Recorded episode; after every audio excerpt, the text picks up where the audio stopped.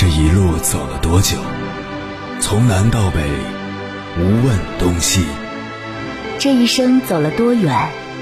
春华秋实，红颜白发。也曾鼓起勇气，奔向不曾到达的地平线。也曾迷失方向，受困于爱恨情仇的漩涡。当夜幕降临，一切归于沉寂。有人正迎着月光。踏遍千山万水，为你而来。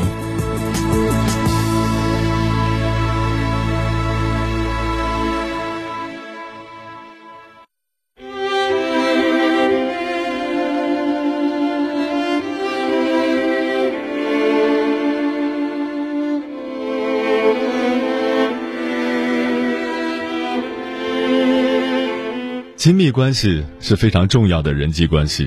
我们选择和另一个人在一起，都希望能从伴侣的身上获取温暖与力量。但是每一段亲密关系都会发生冲突，关系中的两个人再亲密，也一定会遭遇艰难的时刻。当亲密关系中的狂风暴雨来临时，你是如何面对的？是笑脸相迎，百般讨好，还是跟对方大吵一架？是顾左右而言他，还是当做什么都没发生过？家庭治疗大师萨提亚。将人在压力状态下的沟通姿态分为四种，分别是讨好型、指责型、打岔型和超理智型。讨好型，他们常常容易忽略自己，内在价值感比较低，在言语中经常流露出“这都是我的错，我想要让你高兴”之类的话。在行为上，他们过度和善，习惯于道歉、请求谅解等相对低姿态的表现。指责型。他们常常容易忽略他人，有强有力的身体表现，但僵硬而紧张的肌肉会隐隐透露出与他们外表不一致的内心。同时，他们经常会有攻击性的言语表现，比如责备他人，全都是你的错；挑剔否定他人的行为，你怎么这样？你从来没做对一件事；负面评判他人，别找理由了，你就是笨。命令他人，意图控制他人，有时会显得有些独裁。让你听我的，你就得听我的。习惯性反对他人的提议，你说的不对。打岔型，这类人在沟通时容易抓不着重点，更习惯于插嘴和干扰，不直接回答问题，或者根本文不对题。他们最大的特点是，听到别人的一句话，立即进入自己的个人世界。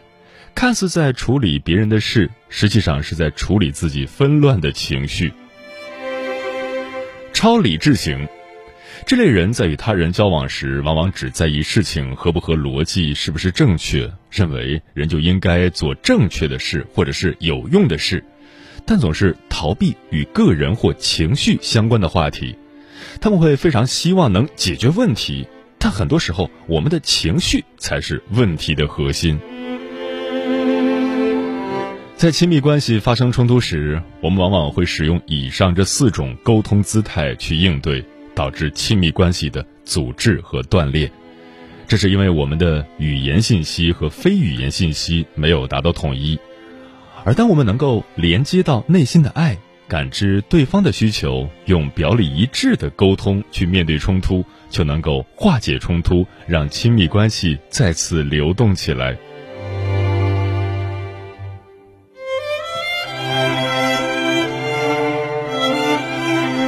凌晨时分，思念跨越千山万水，你的爱和梦想都可以在我这里安放。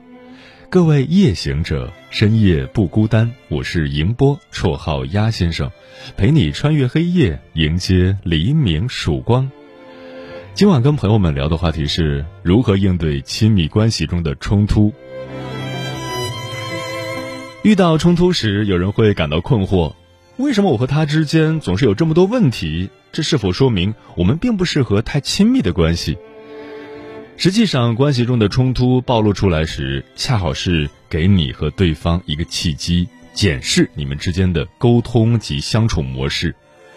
冲突本身不是问题，如何应对冲突才是问题。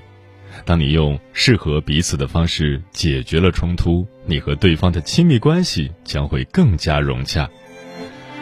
关于这个话题，如果你想和我交流，可以通过微信平台“中国交通广播”和我分享你的心声。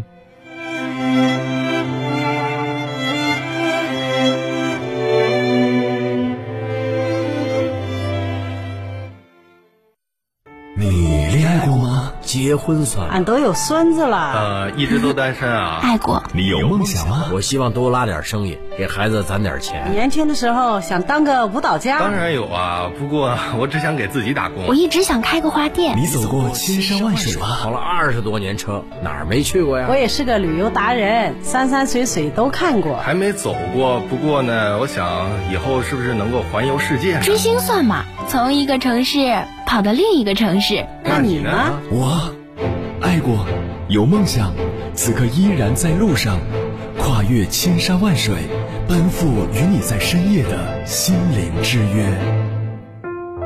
中央人民广播电台交通广播《心灵夜话》栏目，千山万水只为你，我是迎波，让我收藏你夜晚的思念。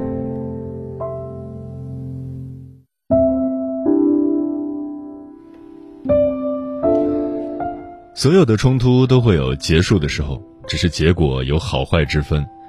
在亲密关系中，常见的冲突结束的方式有以下五种：第一，以分离的方式结束，指伴侣一方或双方在冲突没有解决时就退出冲突的结束方式；第二，以征服的方式结束，指伴侣一方得逞，另一方停止反抗的冲突结束方式；第三，以妥协的方式结束。指用双方都能接受的折中方式来结束冲突。第四，以整合一致的方式结束，指用创造性、灵活性的方式满足彼此最初的目标和期望，双方都得偿所愿。第五，以结构性改善的方式结束，指双方不仅得到各自想要的，而且从中实现了成长，彼此的关系发生了可喜的变化。那么，你和你的伴侣通常选择的是哪种方式呢？今晚千山万水只为你，跟朋友们分享的第一篇文章，名字叫《亲密关系里如何将冲突化为甜蜜》，作者黄维仁。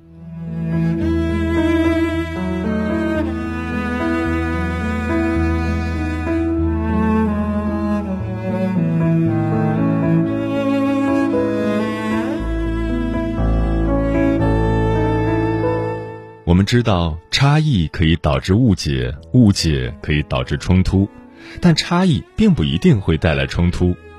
当我们用你死我活的眼光来看差异的时候，它就容易演变成为冲突。但是，如果我们用一个新的眼光来看差异和冲突，就会完全不一样了。有几个观点值得大家注意：第一，冲突是不可避免的。任何关系只要亲近，就一定会有冲突，特别是在夫妻与亲子关系中，因为这是人间最亲的关系。比如，你的牙齿会不会咬到耳朵呢？牙齿只会咬到嘴唇，不会咬到耳朵，因为耳朵离牙齿很远，但牙齿离嘴唇很近。人的关系也是这样，亲近到一个地步，就一定会发生冲突，因为双方的个性和需要都不完全一样。例如，两人一快一慢，一个花钱，一个省钱，教养子女一松一严，一方需要帮忙，另一方却需要休息；一方想要亲密，另一方却需要空间。引起夫妻冲突的事，通常是双方都比较在乎的事。比如，我有一件实验服，破破旧旧的，你不小心在上面泼了些墨水，我可能不是很在乎。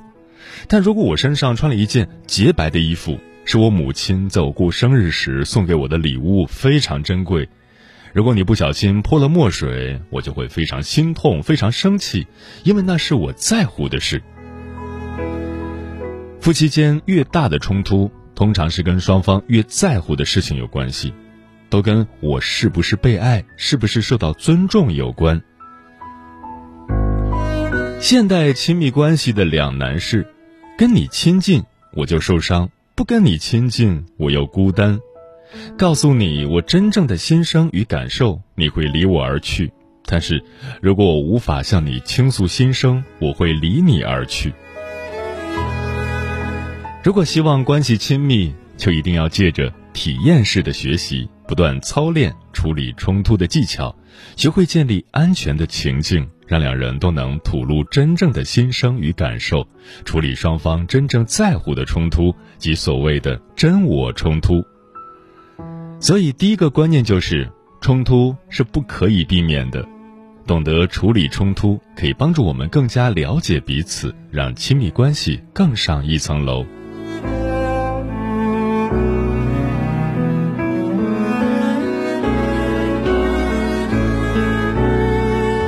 第二，瞎子摸象与寻求双赢。哈佛大学一个专门针对人际冲突的研究指出，人与人之间的冲突很少是与事实的本身有关。而大部分都是与一个人对这个事实的解释、对这个事实的角度与看法和双方的价值观有关系。例如，有一对夫妻，妻子在丈夫生日那天送了他一块极为名贵的手表，满怀爱意的期盼看到丈夫惊喜若狂的神情，却没想到丈夫的反应竟是勃然大怒，妻子泪流满面，大为受伤。原来。妻子来自一个富裕的家庭，在妻子的原生家庭中，爱一个人就要舍得花钱买最好的东西给他；丈夫却成长于极为贫穷的环境，在丈夫的原生家庭中，爱一个人就要为他省钱，以备将来不时之需。每个人都需要被爱、被尊重。但我们是否能感受到爱与尊重，却与双方的文化、观点、角度和价值观有关。如果不懂这个道理，丈夫在妻子生日那天也按自己的观点、角度和价值观送妻子一件极为便宜的礼物，可想而知，他们之间将产生多大的冲突。在冲突中，我们每一个人都会觉得自己是对的，是对方的观点和态度有问题。殊不知，我们每个人的经验都是有限的。比如，一对夫妻，有一天丈夫回来晚了，妻子就对先生说：“为什么常常这么晚回来？”光这句简单的话，就可能引起两个人之间的战争。为什么呢？因为在先生看来。我没有常常晚，一个礼拜七天，我顶多晚回一天。先生会埋怨：“你为什么其他六天都不看呢？就专门看到晚回的这一天？”但是对妻子来讲，先生挽回的那个行为真的引发了他痛苦的感受，这个感受是千真万确的。但是先生觉得，他为要准时回家所做的努力被漠视的感受也是很真实的。如果我们把原生家庭也带进来，就会更加有意思。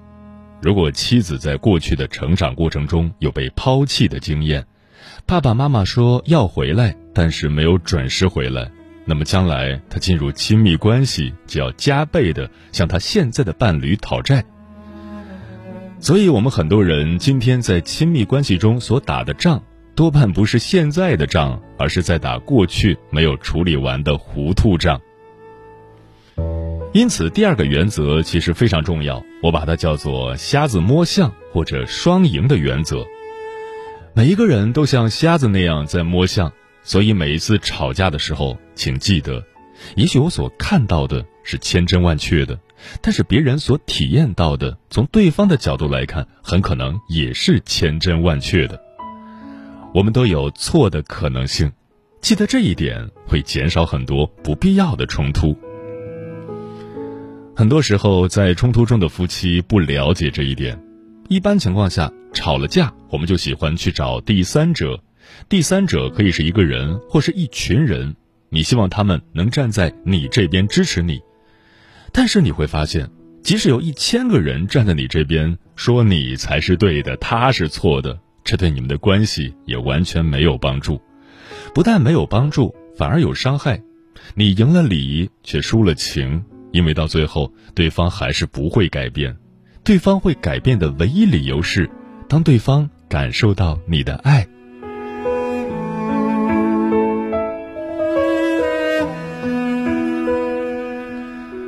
英语里有两句令人深思的话，一句是，别人也许不记得你过去说了什么，也不记得你过去做了什么。但他们会永远记得你带给他们的心理感觉，是让他们觉得被羞辱，还是让他们觉得被疼爱、被尊重？另一句是：你到底是要争自己是对的，还是愿意保护你们的关系，维持一个好的婚姻？换句话说，家不是争辩到底谁对谁错的地方，家是一个讲爱的地方。有了爱，很多事情就容易了。这是一个非常重要的原则。新西兰的心理学家做过一项研究，在所有的夫妻中，百分之九十的夫妻都在努力改变对方。改变哪些事情呢？要改变对方的容貌、穿着，希望对方变得更温柔、更体贴，在工作上更勤奋、更有发展潜力。但是他们发现，努力改变的结果都是一样的：道高一尺，魔高一丈。你要叫对方往东走，对方就偏偏故意往西走。你越努力改变的结果是，对方越往相反的方向走。我发现，在大多数情况下，如果要别人能有持久的、发自内心的改变，至少需要两个条件：一，他要能感受到爱；二，他需要有空间，有改变或不改变的自由。大多数人受到压迫时会反弹，很多时候你放弃改变对方，对方反而会慢慢改变。比如，我老婆放弃了逼我洗碗，放弃了逼我铺床。但不知怎的，我就越做越多，越做越好。在亲密关系中，多未必加，少能胜多。越努力逼自己睡着，越睡不着；越逼孩子弹钢琴，他就越无法主动喜欢弹琴。在亲密关系中，你努力讨好别人，如果别人感受到压力，产生了内疚感，就反而无法主动喜欢你、爱你。所以，爱的艺术是学会四两拨千斤，不是要爱的更努力，而是要爱的更有智慧。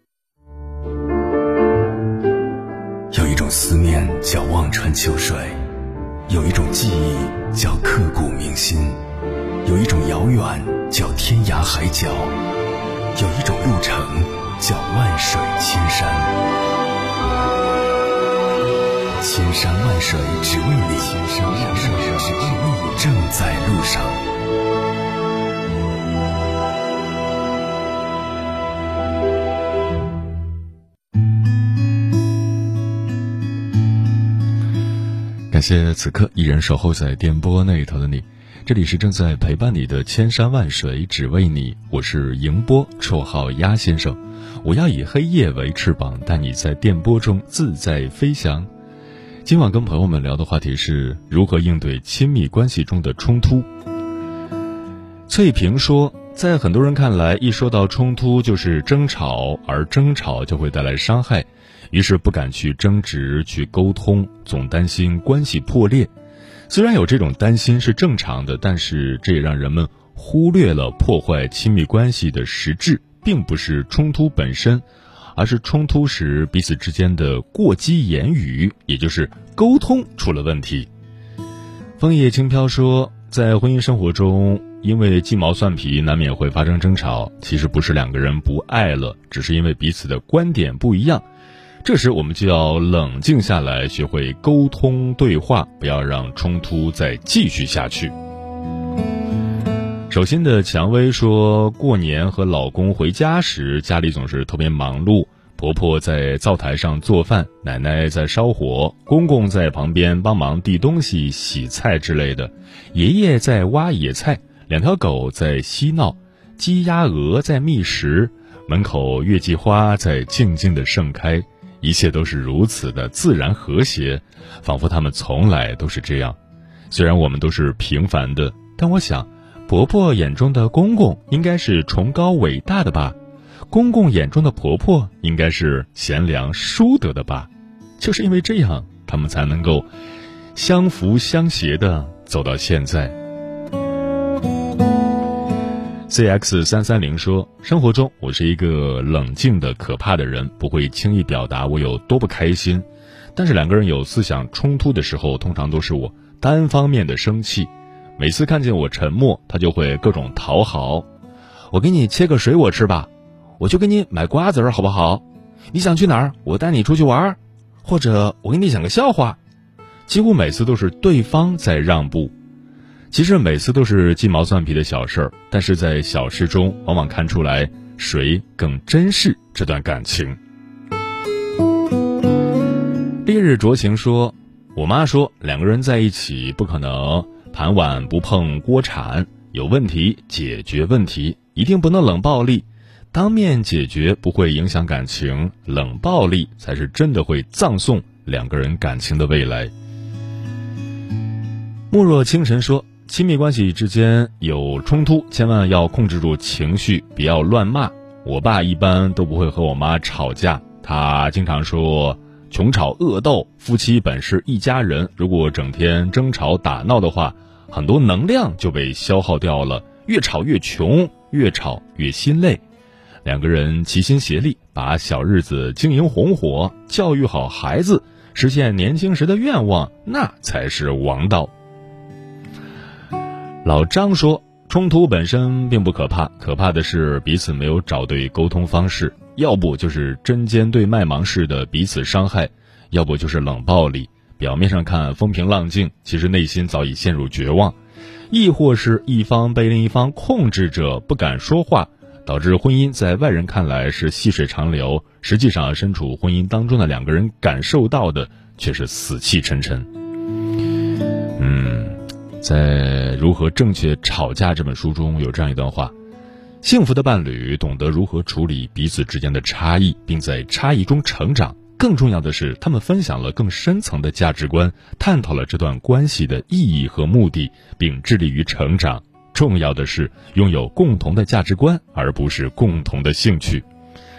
可见，良好的亲密关系不一定是高度的相似性，而是能够求同存异。能够在沟通中让彼此更加亲密，沟通不是一个人的事儿，只需要两个人之间相互阐述、相互倾听，从而进一步了解彼此之间问题的所在。而表达感受是人与人之间真正的链接，只有内心的感受相通了，才能引起双方的共鸣。直到最后，你还给我送你的礼物，我都以为是你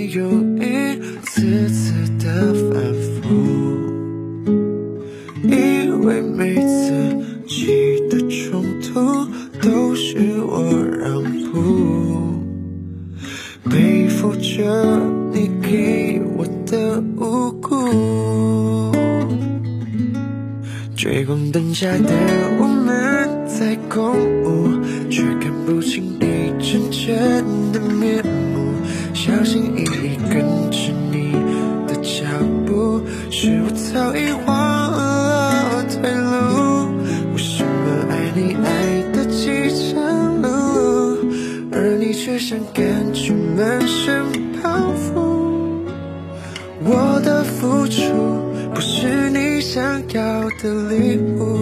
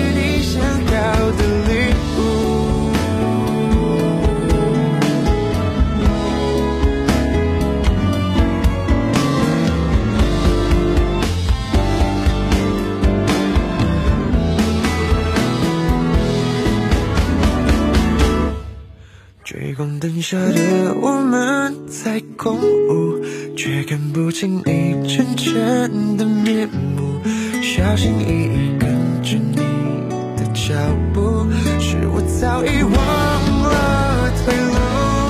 为什么爱你爱的饥肠辘辘，而你却像感觉满身包